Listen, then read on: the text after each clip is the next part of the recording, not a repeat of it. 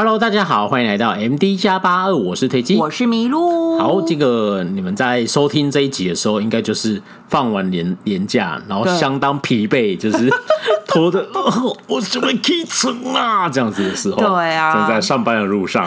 那希望我们的声音可以为您打气。但我刚刚笑有点欠揍，个人觉得自己笑完都觉得有点欠揍。OK OK，好，嗯、那就是又过了一个年假嘛，好，那希望大家那个这个年假，不知道大家年假过了，对对对，有出去人挤人吗？还是？对啊，我们开车回来的时候挤了一塌糊涂，哦，塞，而且我们开半夜，对啊，我们就想要避免塞车，而且提前一天回来还开半夜，还是选大家的预设都是对对对对对，我们没有办法当个聪明的用户，对对对对对，对。啊，那就希望大家今天上班的时候。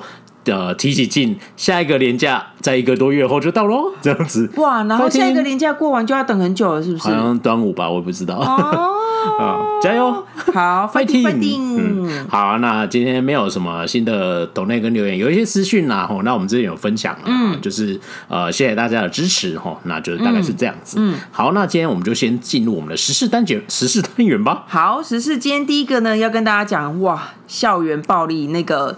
上位者用自己的权力来掩饰校园，呃，自己的小孩校园暴力这件事情。等一下，跟你们说，等一下，我们现在是要进时事环节，不要聊剧啊！你在聊剧吗？没有，是时事啊，啊是时事吗？时事就是、是是是，大家知道，好，这好，我先让我把我的引言讲完。这这个东西，对，真的是不是不是只有会出现在韩剧里面？嗯嗯嗯，我每次看韩国的时事，真的是再次惊叹，韩国人真的很敢拍。对，事情是这样子，就是。大家知道韩国有一个单位叫警察厅国家调查本部，嗯，然后呢，这个我先稍微简述一下这个单位，这个单位它其实是。二零二零年年底的时候，在文在寅时期是通过的。嗯、那它主要就是为我们在知道，我们看韩剧常常都会有警察有分调查跟治安。嗯、那调查就是就你知道就调查嘛，就是、就是刑警这样子。然后治安方面，我就我推荐大家可以去看《辖区陷阱》的、嗯、现场，辖区现场 Life 那 Life 对对对，它不是就这样嘛？嗯，对。然后呢，他们通他们要设立这个国家调查厅呢，他们要设立这个国家调查本部，主要用意就是要把调查的职的工作内容跟辅助治安的工作内容就分开，所以这个这个单位呢，主要就是在调查这这一块这样子，嗯嗯，对，然后就是提升那个他调查的独立的权利以及力量，然后他是在。哦，二零二一年的二月二十六号开始上任，有第一个本部长。嗯、那呃，前几天呢，第一个本部长就要下台了，这样子，嗯、那就是会有一些遴选的标准嘛。那遴选标准，它主要有，我先跟大家讲一下，有三个候选人。嗯，那一个呢，是我们我等一下要介绍的那个事主，他叫郑存信，翻译起来是郑存信。嗯、这个本部长啊，他原本是检察官出身的，各位听听，关键字。检察官出身，他后来改做律师。Oh. 然后呢，他不只是检察官出身，他还跟尹锡悦还有现在法务部部长韩东旭是同一个时期，曾经在同一个机构服务过的。什么？的一个检察官，前任检察官有关系。对，就是有关系。对，反正现在韩国他们就是这样子，嗯、大家大家已经骂到不知道该怎么办。反正尹锡悦要就要这样子。好，然后呢，另外两个那个跟他竞选这个职位的呢，是首尔警察厅调查部的一个部长。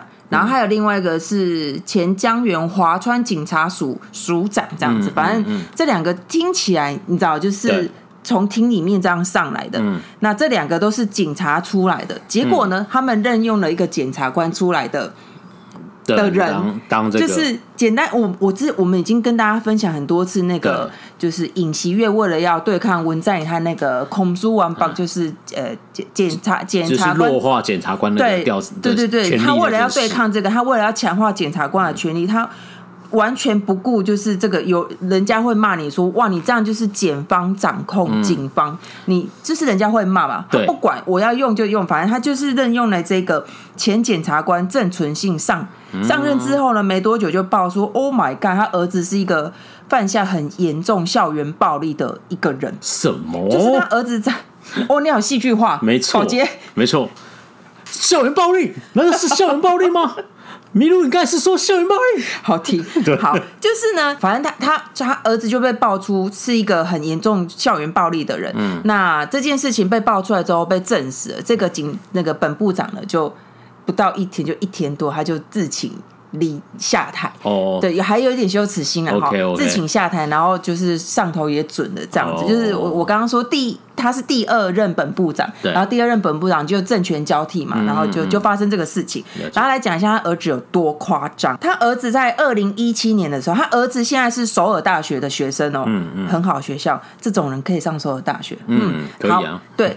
对，对，他的生计不一定很精彩啊。他的生计不，对，我等一下会跟大家分享一个很新的资讯。嗯、你看我们有多扎实。嗯，好，他儿子呢，在二零一七年从高一高中一年级到高二，一直对某他的同学某某 A 就是进行那个语言暴力。嗯、然后他们从那个诉讼判决书来看，就是他一直说哦，你就是赤色分子，就韩韩国他们很爱骂，就是就是共匪小子这样子。嗯、到底为什么要骂一个高中生赤色分子？对啊，为什么？你爸是？检察官你就可以这样乱骂人，是不是？然后他说你是猪，你有体味，然后你好脏，你滚开，就诸如此类，就是这种言语。然后那个受害的学生后来被诊断出他有那个创伤症候群，然后甚至就是不太敢去学校，然后还有一些极端的选择，就只是自。自残这样子，然后有恐慌症，嗯、还入院治疗，嗯、就这样子哦。然后，而且除了这个我刚刚提的这个受害者以外，嗯、还有另外一个受害者。总之，不是只有一个受害者。嗯，那他夸张到学校在二零一八年的时候呢，叫他儿子做转学处分。嗯，韩国的那个学报呢，他跟我们之前分享的那个少年犯一样，有一他们。少年犯是一到十个等级，嗯、哼。然后学报它有分一到九个等级，嗯嗯，九是最严重的，九是跟大家分享一下，九是退学，嗯，然后八是第二严重，所以他儿子是犯下第二严重，嗯。的那个转学，八、嗯、就是转学，就重大暴力，重大暴力转学，然后八的下一个第三严重是换换班级这样子，嗯、所以呢，学校的判决是你儿子必须要。转学。那很严重啊，对，很严重啊，很严重，就跟洛美男英雄一样嘛。对对对对对，开始就是因为这个。对，对，然后我觉得最夸张的就是，因为他爸是一个有权有势的人，对，然后他爸就透过他的那个力量，因为他爸就当他当他儿子的法定代理人，嗯、然后叫他的同级，就是那些法律界的人，嗯、当他的律就是律师去诉讼，嗯、就是要争取。驳回转学这个处分，然后就一而再再而三拖拖拖拖拖拖拖这样子，然后还申请了那个，就是反正就是要他不希望他儿子被转学，因为那个应该会留下记录。这一次为什么会曝光，就是因为转学有记录，有那个转学记录，而且他儿子是在高后来拖到在高三的时候才转学，这是很不寻常，因为他们高高一高二都会有一些校内的考试，校内的考试的分数会。会影响到你考大学的一些东西，对虽然他到最后一点影响都没有，就还是考上首尔大学。嗯、但是就是你看是有多严重，才会无论如何你一定要转学。对啊，对啊。然后总之呢，在他们有一审、二审、三审，三审全部都判决受害者那一方胜诉。嗯、也就是说，无论如何，你儿子这个暴力，嗯，这个这个成立，这个渣渣就是要转学就对。然后他就是你看他先。霸凌人家一年多，然后学校做出的处分就是好，你要转学。对，然后结果他因为他他老爸有权有势，嗯、然后就靠着这些一直拖延，一直拖延，搞得他、嗯、他继续来学校，然后受害者就是进医院，因为他真的是太害怕了。嗯，对，然后他一次第一次霸凌，在第二次霸凌，嗯、这件事情被曝光之后，才成为那个他下台的那个，我觉得是导火线嘛。因为我觉得如果你儿子霸凌人家，对，然后你承认。然后让他做出处分，那我觉得大家可能就没有问题、嗯、啊。我我没有把我的孩子教好，对。可是就是因为他后面还动用这些关系，又去又继续凌迟人家一年这样子，这个是比较不能原谅啊。如果接到出来说他第一时间就接受处分被转学，他应该就不会下台了。对啊，对啊，嗯、你看就是这样。所以这件事情爆发出来之后，你看就是。韩剧演都是真的，啊，有权有势的人，我的小孩子怎么样霸凌人家，我都有办法让他让他没，就是想尽办法处理。而且他儿子到最后还是考上首尔大学。嗯，那为什么会这样子？我就是要再跟分享，呃，再跟大家分享下一个，就是韩国的教育部呢，在二月二十二号发发表了他们之后的一项改革，呃，之后。如果你在学校曾经有霸凌人家的经验，嗯、你是那个加害者，嗯，以后因为他们本来都会留在生气簿上，啊、那以前是毕业之后那个记录就会不见，所以其实很难去调阅，就是比较比较严重的那一些，他们是有办法把它删掉的。哦、那总之呢，就是韩国的教育部说，以后这些加害者，特别是以后这些加害者七八级以上呢，嗯，就是无条件要在毕业之后保留两年，因为我刚刚有提到，就是七八九就是相当相当严重，嗯、但是九呢是。呃，高中才有适用，因为初中不适用这样子的。呃、嗯，初中就是中学不适用这样。嗯初中学，中学中就中初中，初中就是国中嘛。国中中学中学不适用这样子，嗯、就是以后如果你有是一个很恶劣的霸凌仔的话，嗯、你的生计部会。毕业之后还会留下两年的记录，oh, 但是韩国网友就说两年有什么用？哎、欸，他可以放下八犯下七八九，表示非非常严重。对啊，特别是我刚刚说的这个，就是郑姓那个前检察官的儿子，他八哎、欸，然后一审三审一二三审，人家都判受害者胜诉，就是你就是一定要转学，可见那个霸凌的程度，我觉得应该是超乎我们想象中的严重。对啊。就是《诺美男英雄》第一第一集他演、嗯、演的那个嘛，嗯，他最后就张到他有持有非法药品，哦，所以那个老师不就说这件事情不能就这样算，他必须转学。所以他就讲转学了嘛，就应该类似的情况嘛，就是那个处分条件下是必须要到这个程度的这样子。对啊，对。而且我那个访问他来说，就是访问的时候呢，就是他我刚刚不是说学校已经要那个加害者转学，然后但是他透过他利用他爸的关系，他就一直拖延拖延，他甚至还无耻的来学校上课，然后就说呵呵呵，我背叛无罪，我背叛无罪这样子。然后就是你对于受害者来说，那是有多痛苦的事情，而且当。这个判决出来，然后加害者还在学校的话，其实对我觉得会更恐怖，因为那个加害者他有这个有权有势的后台，嗯、他就是怎么样来啊，嗯，来来啊，你你你可以搞我吗？嗯、大概就是这样子吧。所以我觉得真的蛮严重的，这真的很严重哎，八哎、欸，这还被栽赃到，而且他是检察官的儿子，然后被栽赃到。嗯，检察官儿子还弄到必须要转学，你看有多严重？所以，所以就是这件事情是纸包不住火的一个严重性。嗯，对，应该是这样，这样吧。就是老爸施压成这样子，他还是必须要转学。对啊，就代表这件事情是没有办法赊，某个都赊掉。对，然后就现在就有几件事情，韩国人民很生气嘛。嗯、你看，就是你们这个审查机制是怎样？嗯，你硬要用检察官的人，就是检察官，你们检察官派系的人去管警察，嗯、你完全就是。把警警察的地位放在哪里？因为其实这个东西，大家去看辖区现场或是秘密森林嗯，大家已经讲过很多次了。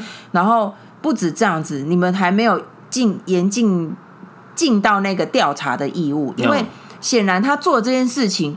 他就应该说，我觉得对于检察官这个人来说，嗯、我觉得是很扣分的一件事情。他滥用他的职权嘛，嗯、他儿子虽然做错是他儿子，可是我觉得他后面做做的这些事情，他也是在做错事啊。是他爸爸他的问题啊，对啊。对，那你们根本就没有去认真去看。今天要不是他的转学转学的记录被翻出来，搞不好他就。你就被你们这样一手遮天遮过去，然后还对韩东轩还说哦没有啊，反正他他没有说的话，我们也没有办法去做什么，就是呃法现任法务法务部部长这样子，嗯哼，但是他这样说，但是实际上呢，他们在他意思就是说韩东轩的意思就是说他好像不知道这件事情，他没有主动讲的话，我不会知道，但是但是。韩东勋跟尹锡月跟就是这个这个四四组郑存信呢，他在二零一八年的时候都在首尔中央。都在首尔中央地方检察厅工作，嗯，然后事情是二零一二零一七到二零一八出来的嘛？二零一八你会不知道吗？你有可能不知道吗？而且觉得知道几率应该蛮大。他们的他 他他跟韩东勋的关系是会一起因为一些事情一起被贬值的，哦，就是是很密切的关系耶，要不然怎么会提拔去上去？一定是一定是很那个啊，不然不会选他嘛。对啊，嗯，对，反正。后面这一段就是再跟跟大家聊一下现在韩国的政治氛围，就是因执政党执政党总统想要用什么人，嗯、基本上就是就一定可以上去。哦、然后刚好这件事情爆发，嗯、然后他就是请辞这样。我哎，我记得上次有一个是教育部部长，教育部部长四十八天了嘛，对对是，最短命，我忘记几天，对啊。然后这个也是蛮短命，更短命，对对，堪比。帝国的什么？从最近的小云发言人是 十八天下台这样子，对对对，对啊。好，我觉得这个同学，我必须给他一点建议。被霸凌这个，嗯，你一定要，好，嗯，没错，他已经毕业了，对啊，真的是太难过了，哎呀，在那种在，我觉得阴影这一辈子，他还必须跟他一起继续念。对啊，我觉得那个家长真的很过分呢。你有权有势，你儿子哪里不能去，你哪里去不了，你把你儿子送去国外也可以，对，你就要继续这样欺负人家就对了，嗯，对啊，韩剧演的都是真的，韩剧演的真的都是真的，哎，对啊。好，那这是第一个比较沉重的时事，那第二个呢？第二个呢，要跟大家分享一个，就是我觉得是韩国平权的一大进步。嗯嗯。呃，韩国法院二十一号的时候呢，认可同性伴侣在他们就是韩国国民健康保险被抚养人资格，就是认定他同性伴侣之间呢，也可以被登记为被抚养人。OK。事情是这样子，大家应该都知道，韩国就是很保守，对于同性婚姻这件事情是完完全全不能接受的。对。那在二零二零一九年的时候呢，有一对同性。伴侣，他们是苏苏先生与金先生这样子，苏某与金某，他们在二零一九年五月的时候举行婚礼，他们都是男性举行了一个婚礼，但当然。在法律上，他们是不被认可的婚姻关系。嗯，可是他们实际上就是有办了一个婚礼，然后就是一起生活在一起。然后隔年的时候呢，那个就是金先生，他是有在工作的。金先生金某呢，他就说，他就问他们那个国民健康保险公团这个这个组织，问说，我想要把我的同性配偶苏某登记为我的被抚养人，可不可以？嗯，然后那时候呢，那个健保公团就跟他说，如果你们是有婚姻事实上的婚姻关系的话是可以的，嗯嗯、然后之后呢，就是那个金某，就是有在上班的那个人呢，就把他的同性伴侣呢，呃，登记就申报为是他的被抚养人，他的他要抚养他就对了。好，一开始公团呢有把有把他受理，结果呢之后之后几个月之后。那个公团就说：“哦，这个是错误的处理，处理有误，又把它移出来，就是他的同性伴侣不是他抚养的，但是同性伴侣还是有入在那个国民健康保险，但是是地区入保者，就是由由地区去入保这样子。然后他那个苏先生苏某呢，就觉得很不开心，嗯，然后他就一撞就告上法法庭这样子，对。”好，那原本呢，一审是败诉的，因为他们还是觉得说，你韩国我们现在现在韩国的法律就是不认可同性婚姻，嗯、所以你们不是实际上实质上的婚姻关系，嗯、本来你就不可以在健就是健康保险这一块被报抚养这样子，嗯、然后他们又不服，他们又继续继续在上诉这样子，嗯，对，结果二审的时候法法官法院就推翻一审的那个判决，但是二审他也是一样是说一样，我们不。不认可你们的婚姻关系，嗯，可是在这个，因为国民健康保险，它事实上就是一个社会保障制度，嗯，在社会保障制度之下，我们不可以用性别歧视来阻碍人阻碍人民获得这个保障的机会。简单来说就是这样子。那法院换就是大致上来说。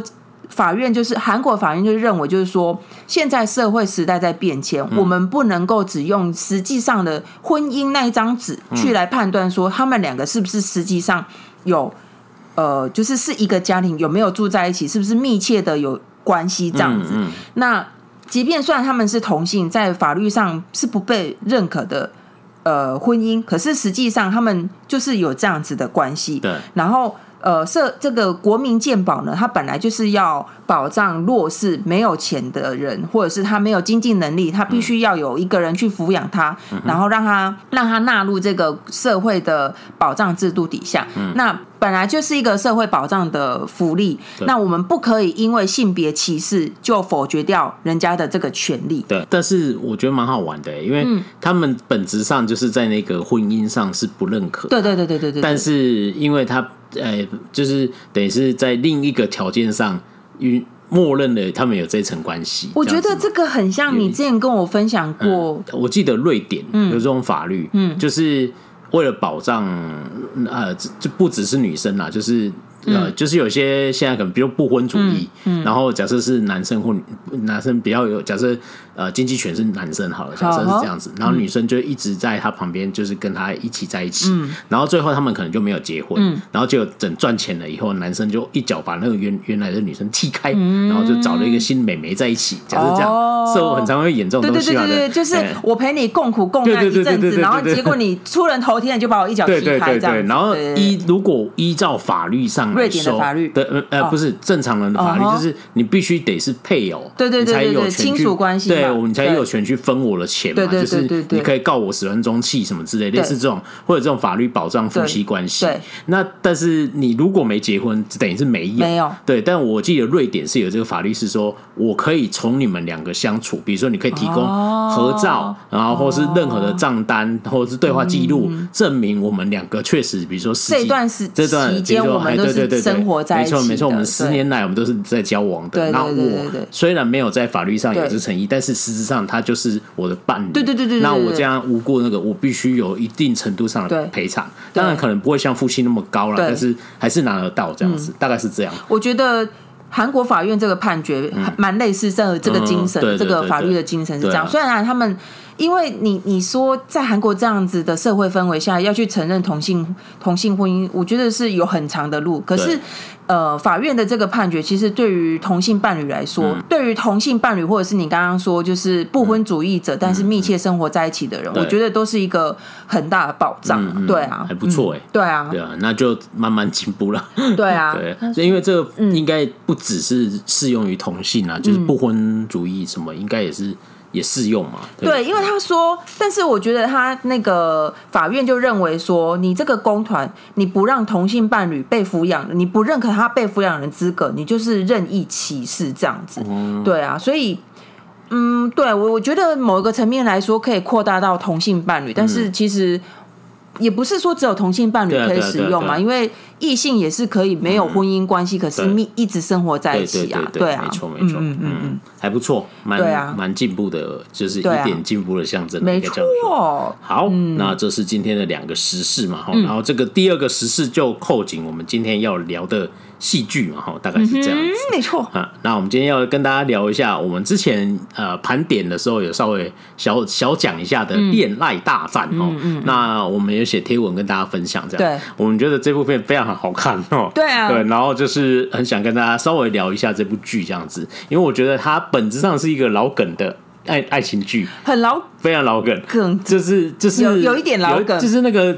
大架构都是这样嘛？对，互相先看不顺眼的两个人，因为某些原因必须要有一个假装的情侣关系，对对，对对对，然后最后就在这个体下就发展出真实的练习，这样子，大概是这样嘛？对，对都是你知道很多就这样演这样，对对。然后，但是我觉得他第一个就是。戏我们以前就讲过嘛，老梗没关系，剧梗剧本很多拍过很多部也没关系，你把剧完成的很好，也是一个好的诠释。对，那在这一个这部剧里面，我觉得他加入一个很好的东西，就是跟大家在这一个架构里面聊一下有趣的平权的观念。对，大概是这样子。对对对，对，所以，我们今天就来稍微聊聊一下《恋爱大战》这部韩剧。嗯，先介绍一下他的那个卡斯哈。好，他主要的演员就是男主角叫刘台武，那他这一。部算是他第一次男主当男主角，之前都是配角。他对对嘛哈，几乎都是配角。他是配角到我都忘记我看过那一部，然后我忘记我我有看过。没错没错。然后最近我们在追《阿斯达年代记》嘛，对。然后他出现以后，我们说我们看了很久，说应该知道，因为《阿斯达年代记》基本上你任何人出演都很难认出，任何男生都很难看得出来。除了金玉斌一下子就看出来这样子，对对对，因为他就是比较原本的样子这样子，对，有点过分华丽，但很漂亮，很漂亮这样子。但是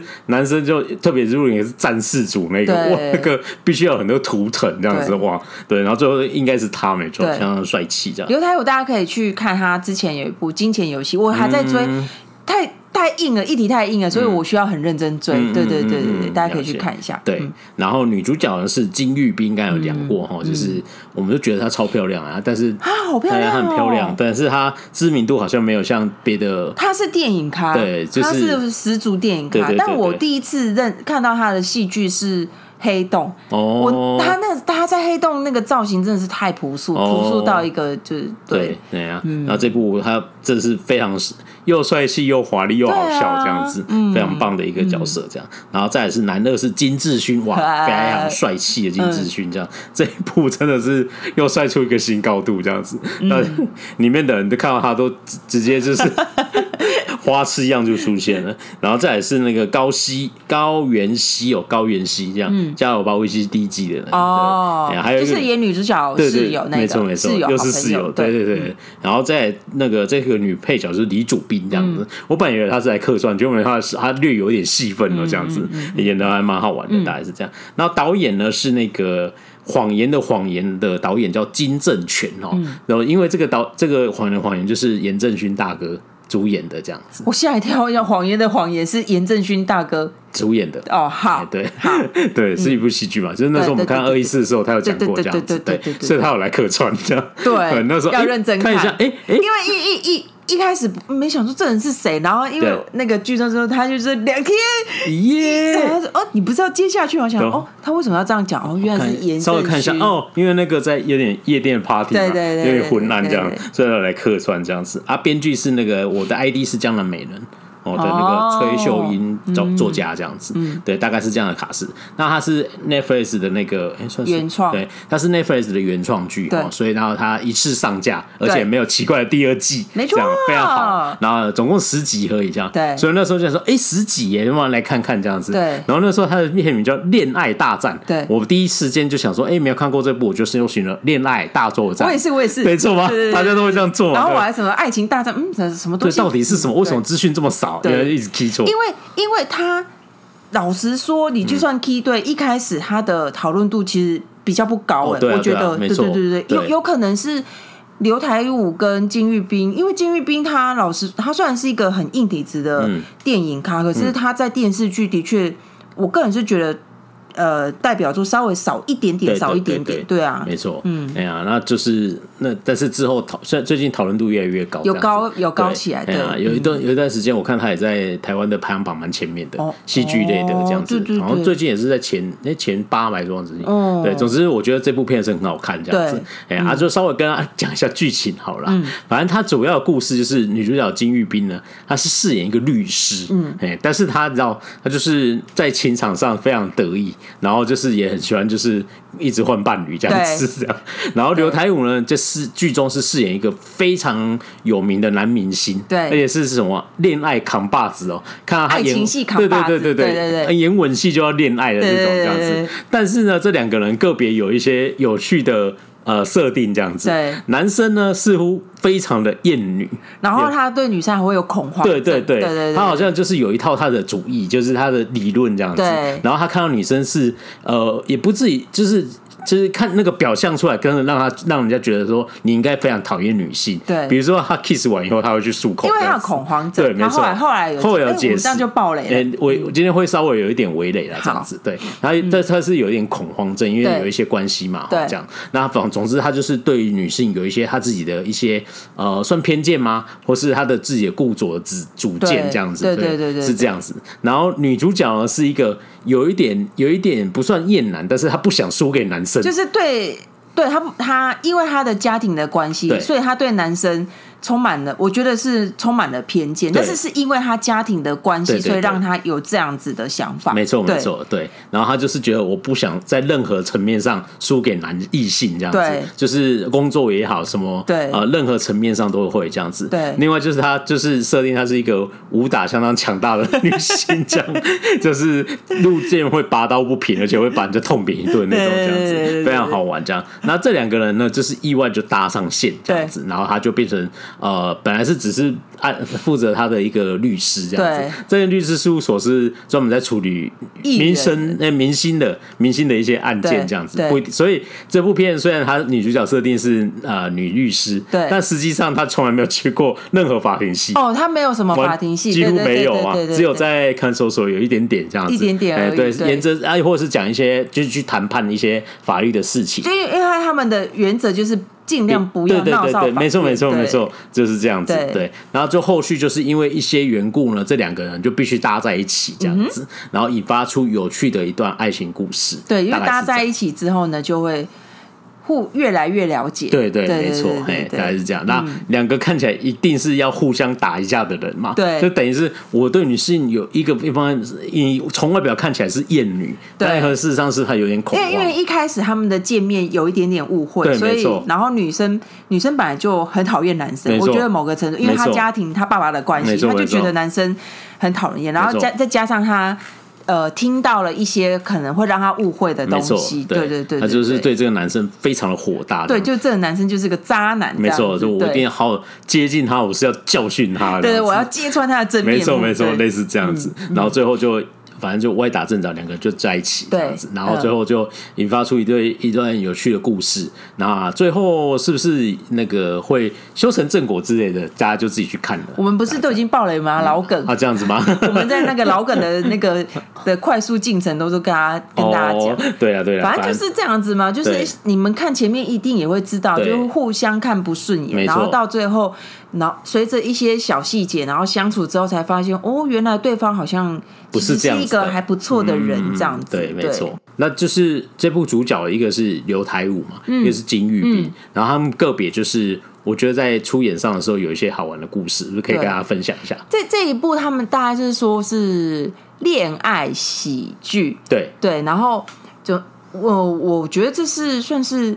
金玉彬第一次挑战，嗯，对对对对对，因为他之前的角色都是比较强悍一点点，对，他本人是有那个，我看一下，他本人是有跆拳道两段跟合气道三段 认证的一个武术家哦。然后他之前他他的成名作应该是《女高怪谈四》，他靠着这部作品呢拿下在两千零五年的他是电影就拿下那个百想艺术大赏的女电影部的女新人奖，OK，对对对对对，然后她有演过蝙蝠的女主角朴赞玉，对，然后再来就是恶女，对，听说是一部打戏很精彩，剧情很普通的，哎，没错，就是她就是演女杀手，对不对？对对对，对，她那个故事很很很老梗啊，然后就是你说说看故事，她就是那个我记得是申河君，然后就是就是把她培育成一个杀手，然后就是她培育的人突然就是死掉，她必须去复仇，最后发现这一切都是那些培育的人设计的，这样子。有点是这样子，那他那个打戏的方式就是，哎，前之前我们去年的火车站 N 家不是办了一个活动，对，然后我们不是有去那边打沙包，然后那个就是一个，对对，那个导演就是恶女的导演。哦，然后他拍摄就是很喜欢用类似有点第一人称，对对，有个第一人称，要看一直忘记看，对对，听说他就是热爱拍这样子，然后恶女确实有这种劲，然后那个金玉彬打的很漂亮嘛，对，因为他他里面都是自己下去打蛮，自己下去打蛮多的，嗯嗯，然后当然恶女她都打成这样，她演杀头都自己下去，她在一部演一个女律师，随便打一下小混混也不是什么难的，她就是自己下去打，然后我觉得对她最困难的不是这个，应该就是那个。撒娇的部分，因为 它里面需要有一些，就是因为这是喜剧，所以它会有一些很浮夸那个演出，包含他们在聚餐的时候那个奇怪的舞蹈，没错。然后那个在受访的时候，金玉彬又说：“虽然我已经鼓起勇气了，但是真的是蛮不简单的。”对。对我 对他来说很不容易，这样子对。然后他说他表演完可爱的撒娇之后，他会跑跑去跟导演说：“哦，都给，我都怎么办？我我导演人家看了之后会不会吐出来？这样子，人家看了吐了怎么办？”然后导演就跟他说：“不会，不会，不会很奇怪，你可以再做一下下，呵呵呵，这样子。”所以就是嗯，我觉得导演蛮可爱的，没错。为什么我会这样说？就是刘台武访问的时候，他说又问他，他说：“哎，花。”印象最深刻，他就是他跟金志勋有一场吻戏，嗯、这个没有爆雷，因为。他们预告都有剪出来，就是他跟金金志勋有一场排演的舞，那个吻戏这样子。这个就是服务女性粉丝。对对对，然后他 他就说刘台武就说他一直在思考要怎么样才能搞笑，但他因为他们两个人就也没有排斥，也没有很负担，就是一直排一直排，然后就一直试一直试。然后他 刘台武就说不知道是不是导演在现场很喜欢我们拍了十多次，导演吃场了十几次那个 未未公开画面这样子，两大帅哥在那边播播。这样。对对对，就导演让他们一直做，一直做，对对对对对对啊，就是我觉得蛮蛮有趣的。我觉得金玉斌那个比较好笑吧？对，人们看了吐了怎么办？我突然想到他在剧中不是有一个那个他们已经开始交往了，对，然后打电话给他说说你中午吃什么啊？Jackie 啊，对，添加剂给，对，然后隔壁同事。哦，他自己也吓一跳，不是吗？什么？我也会这样子讲话，这样子，我觉得超好笑。我说添加剂给，我我我我怎么会这样子？然后 再讲下一句的时候就继续撒娇，这样子，非常好笑。好笑，他就是把哦恋爱中的一些事情，他把它很具象。扩大了演技，没错，就是搞笑喜剧这样子，对，对，没错，没错。这个是大概他的一些那个演员出演的一些访谈的故事啊，这样。那我们觉得这一部片很好看的原因，当然是除了刚才讲说它整体在这个剧的节奏掌握不错以外，我觉得他很恰如其分的去。跟大家聊这个平权议题，没错。那我觉得很好玩，是平权哦，不是女权哦。没错，因为我觉得这部片真的体现到什么叫做平权，这样、嗯、就是你看它里面，它设定她是女律师，然后但是她那个武武术底子很强哦，这样子。然后还有一段故事，是因为那个男主角他一开始怎么搭上线呢？是因为男主角要出演一个他梦想中的一个导演的电影，这样子。那个导 没错。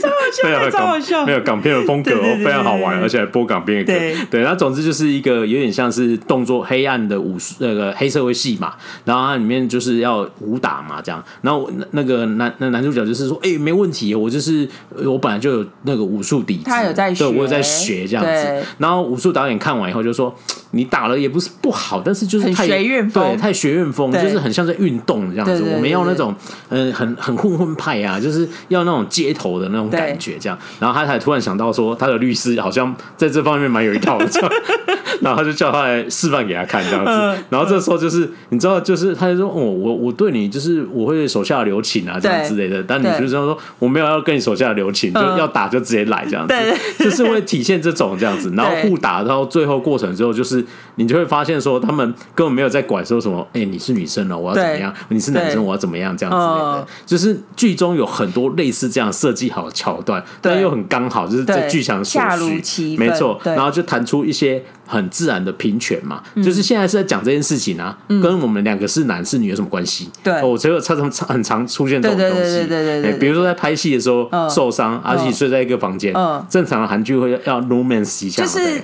哎，欸、对，老梗就会说，哈，怎么办？临时要过夜，只剩一个房间，然后男女主角就必须只好睡同一个房间。对，然后这时候就会说，哦，床给你睡，啊，不要，那不然你睡我旁边之类，就一定就是老梗就是会这样。没错。然后这里就是一样，就是男生就会说，男生就会说，床给你睡，我睡沙发。对对对，对对对。然后因为我们这个女主角她就是很平权，她就觉得。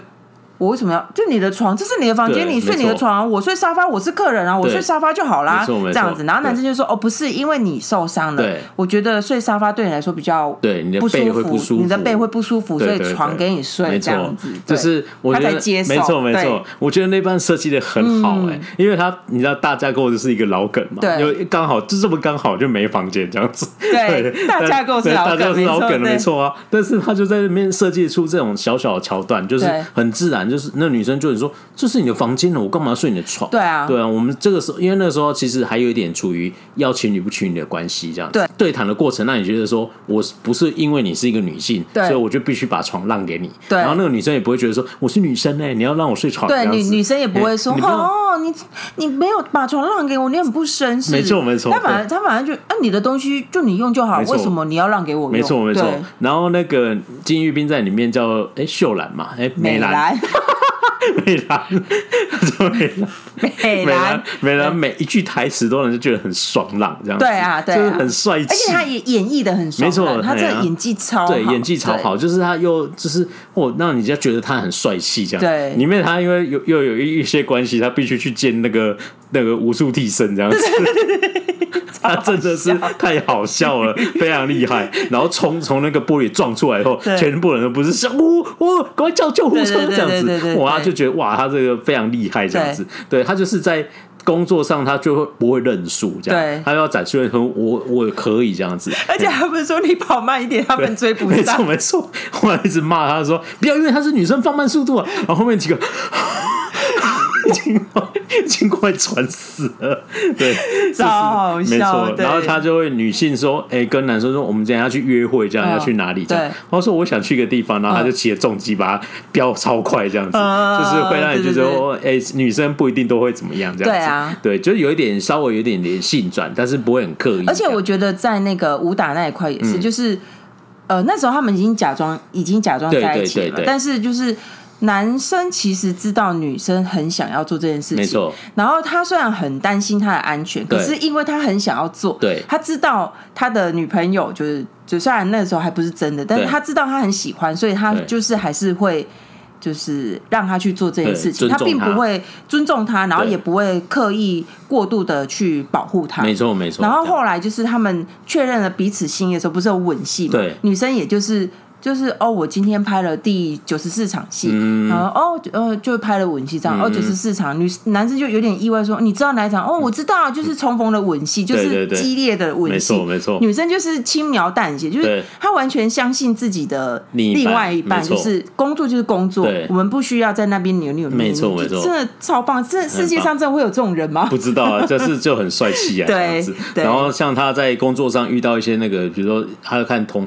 同事要受伤了，对，他就会去马上去帮忙，对，然后搞得自己受伤，对，然后就会说：“你一个女生为什么要这样做？”他说：“啊。”难道要看到他受伤吗？这样，对啊，这时候还管我是男生还是女生？这样子，就是很很很棒的那种设计的对白，还有桥段这样，然后就会让你觉得哦，对，就是彼此互相尊重这样子。对对，然后所以我觉得最后他有一句台词是男主角要讲的，嗯，就是我觉得这是非常棒的告白。嗯他不是就说他们不是莫名的就面对了父母这样子，对，然后他就说：“那你就喜欢我女儿什么这样子？”因为他老爸就是一个大男人，极极父权主义者这样。所以才催生他老妈是一个畅销作家。对对对对对对对对对对。然后 总之就是因为这样嘛。然后那个男刘台友这个男生就说：“我非常尊敬美兰这样子，因为他我因为跟他在一起后，我学会了我很多我不会的事情。哦、然后就是他他做了很多事情都是我没想过，原来他原来有人可以这样做这样子。哦、然后就觉得哇，你就是。”本来就应该两性关系应该是要这样，对啊，就是你彼此要互相尊重理解这样子，对，然后不会说我是男生就什么事你我比你厉害，或是你你是女生你什么事就特别比我厉害，对对对，就是你一定有比我厉害的地方，我尊重你比我厉害，对，这样子我觉得它呈现的非常好，对啊，真的很好，对，所以我觉得这部片真的是最近看过在砍这种有一点。平权议题的题材，嗯、然后它融入在这个爱情喜剧里面，嗯、然后讲的非常好。对，对而且他几乎每一集，几乎很多台词，大概十句就会出现一句跟平权有关的，欸、因为他就是融入在美兰这个女主角的 DNA 里面。没错，没错，没错。就是，但是他又不会让你觉得哦，好像很她很女权主义，因为她身体力行，你知道吗？对，就是。我觉得男生女生要平等，那我就要做到是我让你们可以平等。对对对对，就像他一开始女生女主角美兰，她其实对男生有一些刻板印象。她不是进入到那个新的公司，然后呃，就是她前男友的公司，然后里面都只有男律师，她是第一个女律师，然后为了处理女明星的那个婚姻的问题，这样子。她有点刻板印象，她说：“你们男人就只靠拍马屁，都不需要工作嘛，因为他们就是帮明星处理一些无微博的代志，然后就一定要跟明星打好关系，要喝酒啊、开趴这样子。她说你们就靠这一招就就就好了吗？这样子，对。但是他这样子看他们，但是他为了要把自己的工作做好，他也融入他们，没错。他并不会因为觉得哎，你们这样好讨厌，然后就就就好像不做这样子，就是我既然在这里，我就要全力以赴，嗯，没错。”所以他就跳了一个很经典的舞，错 大家自己去看。去哦，这超牺牲的，超级牺牲。对 对，然后后来呢，演变就是他出了事情之后，嗯，你这些他曾经觉得很有刻板印象，那他有刻板印象的这些男律师们就。会一起来帮他，因为没有为什么，我们大家就是同事，跟性别没有关系，义气不不在于什么男生女生，就是我们就是同事，没错，对啊，互相的资源，对对对对对对。对。然后我觉得就是很多就是你明明在讲平权，但是真的落实的时候，就会又开始闲言闲语，然后他也呈现蛮好，对啊，比如说他就说有很多人就说。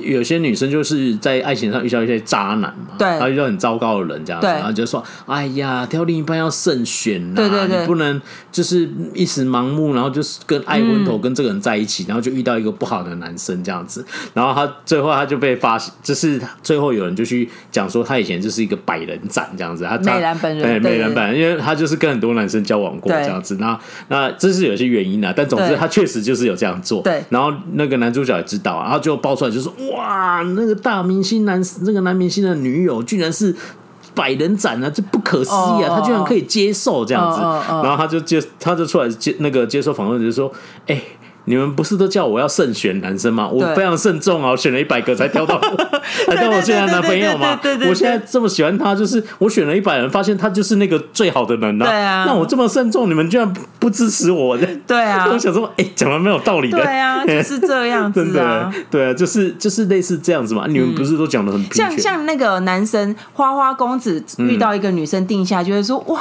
他终于定下来了。对。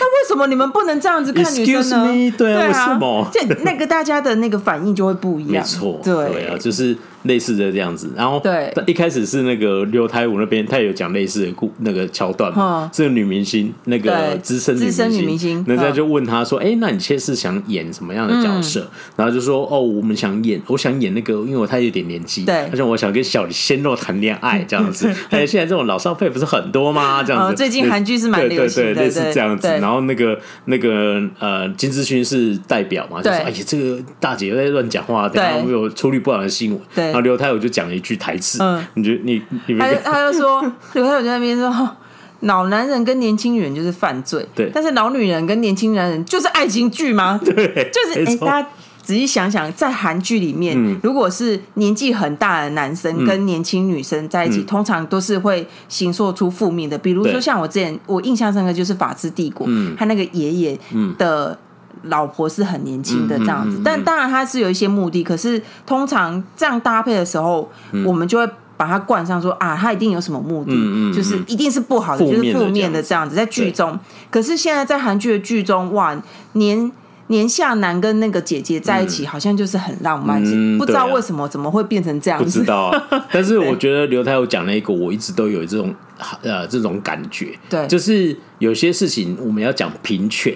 那我们要真的要平权，对，像最近比如说有一个，如果你有刚说韩剧新闻，就是模范计程车李立勋，嗯，你有看一二集的话，就发现哇，第一集非常帅气嘛，对，哇，因为李立勋本来身材就很好嘛，然后他在那边练肌肉这样子，他带诸葛亮头，对对，带诸葛亮头，然后肌肉线条非常漂亮 这样子，然后不是据说他上访问的时候，人家说他性那个主持人对他性骚扰，哦，就说哇，你那个肌肉的汗水在你的那个深深的乳沟里面，真的是。看起来很养眼，这样之类的，类似讲这种话，uh huh. 忘记详情，但是类似这样。Uh. 有人就说啊，就是这个这个这种看听起来不太舒服这样子，uh. 然后有人就说。这是有人就觉得说，哎、啊，这有什么大惊小怪的？就是女性女生主主任比较豪放一点而已。然后我心里想说，那如果今天性别对调，对，如果今天如果是李主斌，然后演一个戏，然后是那边健身的，然后我们不要讲李祖斌，讲那个韩韩韩寿熙好，韩寿熙，对他打戏，对对对，哇，一样打戏，身材对身材很好，然后就是哇，那个那个香汗淋漓，这样哇，看起来好性感哦，这样子，我觉得他明天应该就马上被抓去关这样子。对，我就摸着你的良心，如果。你你觉得女生跟男生这样讲没什么？嗯、如果你你那那那你女生你摸着你。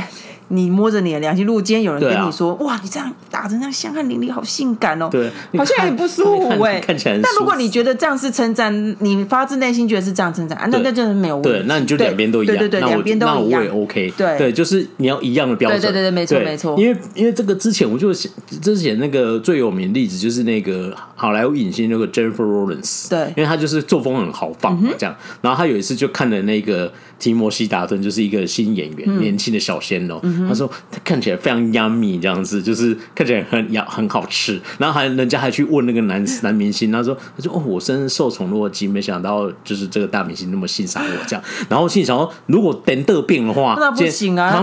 如果汤姆克斯看到一个小那个年轻的美，里奥纳多，哎，里奥纳多这不是，里奥纳多本来就是这样子的，那个 你举错例子了，这样对。如果汤姆克斯看到一个年轻美眉说，哇，她看起来很 yummy 这样子，哦天哪，明天 Me Too 就出来这样，真的。对。那你不能，你不能。取你想要的而已，这样子，就是大家都要平等。对啊，我觉得《恋爱大战》就是做到这一点，没错没错，非常好，这样子。我觉得它有很多细节啦，没错，这个就给大家自己去慢慢去品味它，这样子。对，不要因为就是因为我们发的那个贴文，也有人就说，哎，他本来以为只是一个爱情喜剧要 pass 掉了这样子，那他听到我们讲说还有这个议题，他就想去看，确实没错，就是是个恋爱喜剧的框架，但有这层意义在，对，你可以去去细细去品尝它的台词的设计，对，还有一些桥段的设计，我真的觉得非常不错，没错没错。好，那最后呢，我想跟大家分享一本书哈，就是延续今天的这个话题。那这本是一个小说，我最近看了很开心，我已经快看完了，这样，对，真的非常好看。它叫做它的书名叫《他厌男，她是我女友》，她就是女字旁的她。对，哇，你这样子女权要生气了哦，这样子吗？那个为什么一定要用女字旁区分男女？我们都是人。好，那我我不知道，书名就是这样写，对不起，不要跟我们不要拿我们出气，对对对，因为我有听过这种说法，好像有有这样子，好，好像有这样子，对对。然后总之就是这样啊，就是一本那个小说这样。他故事在讲什么？就是有一个男生，那他跟女生交往了很久这样子，然后他的男生就因为一些工作的关系，他不要出国，嗯，然后这个出国前夕呢，这个女生就说不行，我不能跟着你在一起，就是我受不了远距离恋爱，我们分手吧这样子。然后这个这个男生就非常非常的伤心，因为他非常爱这个女生。那总之他们就是断音讯全无。那你知道这个时候就是这个女生，因为在他心中的地位就非常高。然后事隔四年后，他有一次在某个女权主义的抗议的场合，就是他们在那边说堕胎合法化，女权保护女权啊，大家蒙面一直在一直在抗议这样子。然后他就想说，哦，他们在干嘛这样？然后一个你戴口罩的女生就突然冲到他旁边来，他就说他干嘛？为什么一直盯着我这样子？然后他就很害怕，一直跑，一直跑，一直跑。那女生一直追着他，然后就说，哎。哎、欸，是我啊！这样就是他那个、嗯、那个时候跟他分手的前女友，女友。哦、然后他就发现什么，居然是让他就是就是心中的那个心魔，嗯、就是又回来，然后就是居然变成一个女权主义者这样，嗯、然后这个时候展开非常好笑的。好玩的故事，因为男生就想要跟他复合，然后就复合，然后那个女生就说不行，你可能现在受不了我这样子，然后他哦死缠烂打，他还讲出一个就是我现在是个非常激进的女权主义者，就是你们你们那些韩男看到我就会想吐那种的，这样子，他就直接讲出这种话这样，然后他就说我不了解你们想要抗争什么啊，那我也不知道女权主义是什么，你不要想改变世界嘛，你就想来改变我嘛，对不对？我就是韩男呐，你要改变我的观念啊，这样子，然后就要让他们要复合。和这样子，然后在他们的相处过程就带出很多女权的议题，以及女生在韩国社会怎么样可能不平等待遇。然后也有一段我真的觉得看韩剧的应该非常有感。我们之前已经有讲过，就是韩剧过度美化男生对女生的暴力。哦，对，他讲了一个很好玩的故事，因为他这个这部里面就是说他在他在抗议现场遇到他，然后就是因为他们已经彼此没有联络方式。对。然后他为了找到他，就他又跑去那个抗议现场，然后走走走，终于找到他了。嗯、然后就说：“哎、欸，你来跟我那个，你来跟我聊一下这样子。嗯”然后那个女生就说：“你要干嘛？”嗯、然后他就抢过他的手机，嗯、然后硬是就哦，这韩剧常有的情节，就拨我自己的电话，然后就是我现在有你的联络方式。然后那个女生就说：“你在干嘛？我现在很不舒服。”哎，这样子，你为什么要、啊、你要我的电话？你要跟我说，你怎么可以用这种方式？我觉得韩剧有一些。有一些桥段真的是对，这就是有这样子，对不对？然后他最后就说：“哎，你跟我聊一下。”就说不行，我现在在在这个集会游戏场合，然后他说：“不管了，你跟我聊一下。”就霸气的，他就自己这样形容：“我霸像仿佛男剧的男主角一样，霸气的牵起他的手往外冲。”这是这一世纪这个瞬间，我仿佛掌握了男性的。自自尊啊，什么之类的，类似这样写这种东西，然后女生就是非常火大，就是跟他讲，他说你在演，以为在演什么东西，就是类似这种小桥段跟小对话，我觉得是写的蛮好的。就算那样子的举动是建立在双方有暧昧，对，但我觉得这样还是很不尊重，很不尊重女生啊，对，就是不管男女生啊，性别对调也是很不尊心，很不尊重对方，对，不尊重对方，对啊，对，所以我觉得这是这部这本书跟今天这个主题，我觉得是有点相关，嗯，我觉得蛮好玩的，而且还 蛮好看的，你 就是很容易阅读这样子。哎，它是一本小说，然后就是我觉得非常推荐大家去看。如果你今天是对这一部戏剧很感兴趣，我觉得这本小说对这种议题，对这种议题真的挺感兴趣。这本小说应该也非常适合你这样，我觉得很好玩。看完我会给你看，因为很快就会看完。好好好，我等你。对，我大概一天已经快看完了。好好好，的等你。非常有趣。显然字数不是非常多。诶，应该没有，也是很多的哦。还好还好，排排版排版还比较松一点，这样。哎，对，就是就是蛮好阅读了这样。嗯，好，对，跟大家分享一下。好的。那今天就是跟大家分享呃一部我们觉得很喜欢的一部韩剧，然后以及一本书。那韩剧是《恋爱大战》，不是《恋爱大作战》哦，是粉丝就在说你。没关系啊，我们一开始也我们一开始也是说那个搜寻错误这样子。